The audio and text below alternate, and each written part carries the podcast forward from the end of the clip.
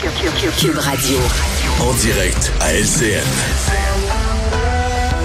Bonjour, Richard Martineau à Cube Radio. Salut Richard. Salut Jean-François. Tu sais, chaque fois que je parle du pauvre sort des anglophones au Québec, j'apporte toujours mon linge de vaisselle Ouais. pour pleurer. Là, je pense que j'aurais besoin d'un Ouais. drap aujourd'hui, vraiment. La page couverture du National Post. Écoute, là, le Québec s'apprête à voter une des lois les plus restrictives de l'histoire du Canada.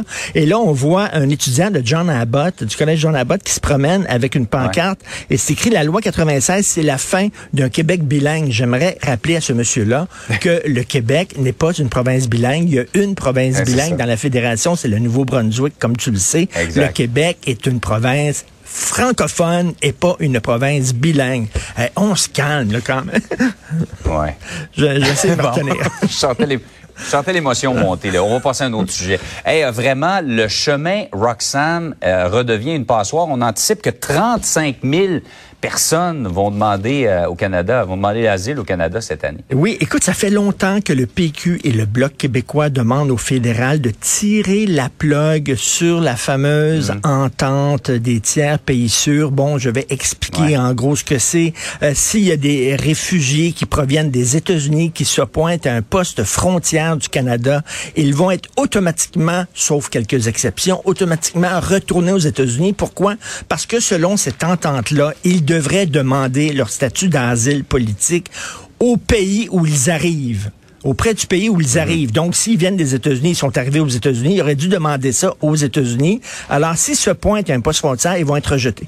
Les immigrants le savent qu'ils vont être rejetés vers les États-Unis, donc ils passent par le chemin Roxham. Et là, on dit, bon, on devrait tirer la plug sur cette entente-là, et comme ça, les immigrants n'auraient pas peur, les réfugiés n'auraient pas peur de se pointer à des postes frontières, et là, ils pourraient faire une demande à bonne et due forme et suivre le processus normal. Ça fait longtemps qu'on demande au Canada, le fédéral ne fait rien. Et la question qu'on se pose tous aujourd'hui, si cette situation-là était en Ontario ou n'importe quelle autre province, est-ce que le Canada tarderait autant à agir?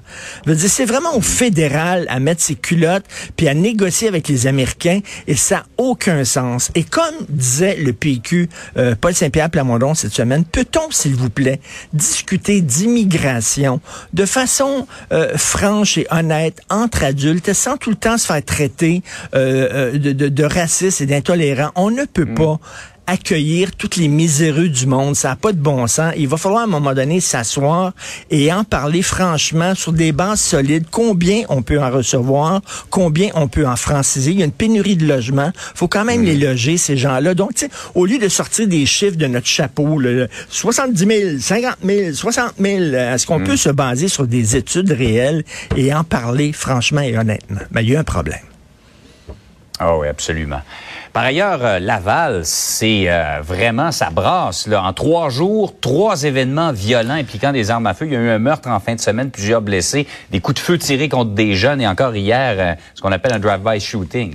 T'en souviens-tu à Montréal avant il y a quelques années quand les gens trouvaient Montréal trop dangereuse, ils disaient on va aller on va aller en banlieue à Laval.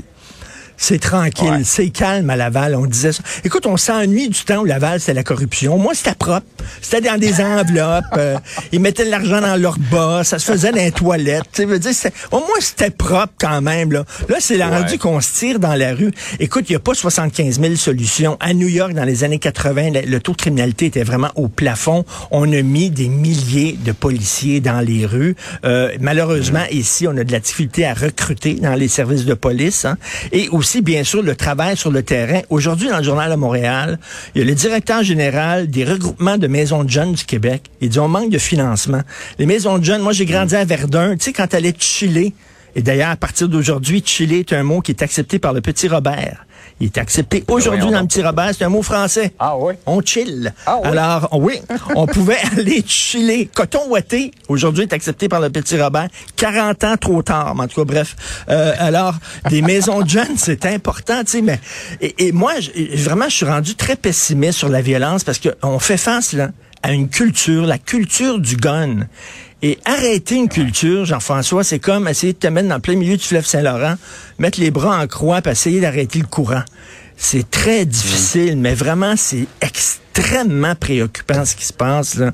Et c'est rendu à Laval, c'est rendu à Pointe-aux-Trembles, c'est rendu un peu partout. Là. Oui, oui, oui. C'est pour ça qu'il faut agir de façon préventive. Là, tu parlais des maisons de jeunes, aller, aller faire de la prévention, aller parler euh, au, à leur plus jeune âge, à ces jeunes qui peuvent être tentés euh, justement par euh, par l'appât du gain Ben oui. le crime. là. Ben oui, justement, être sur le terrain. Et là, et un autre mot accepté par le petit Robert, chalet. Juste une fois au chalet. Chalet est accepté maintenant. Je sais pas, ça a l'air c'était pas dans le dictionnaire aujourd'hui. Bon, ben voilà. Ben, On apprend plein de choses. Ah, en te parlant, là, écoute, ces cinq minutes, là, j'apprends plein de choses tous les Je matins. voudrais saluer, euh, lever mon chapeau à notre confrère Denis Lévesque. Très triste qu'il Oui. qu'il- qu'il a décidé de quitter sa quotidienne, mais il va continuer à faire de longues entrevues et c'est un intervieweur hors pair, il faut le dire. Moi, j'aime beaucoup Denis, donc euh, chapeau à Denis. Unique en son genre. Merci, Richard. Bonne journée. Merci, bonne journée.